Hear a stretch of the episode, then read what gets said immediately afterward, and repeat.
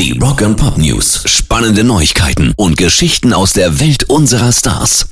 Was ist geiler für eine Metalband, als wenn bei deinem Konzert Lautstärkebeschwerden bei der Polizei eingehen? Nichts ist geiler als Ja, das. Eben, sehe ich auch so.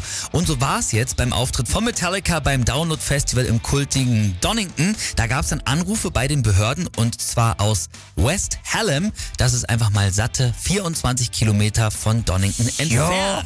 Ja. Das da war dann wirklich aber auch laut. Ja, es soll wohl nicht alleine am Sound der Jungs gelegen haben, sondern auch an den ungünstigen Winden, die die Mucke am Ende so weit getragen haben. Rock and Pop News. Josh Army von Queens of the Stone Age hat jetzt so ganz beiläufig in einem Nebensatz mal fallen lassen, dass er letztes Jahr an Krebs erkrankt ist.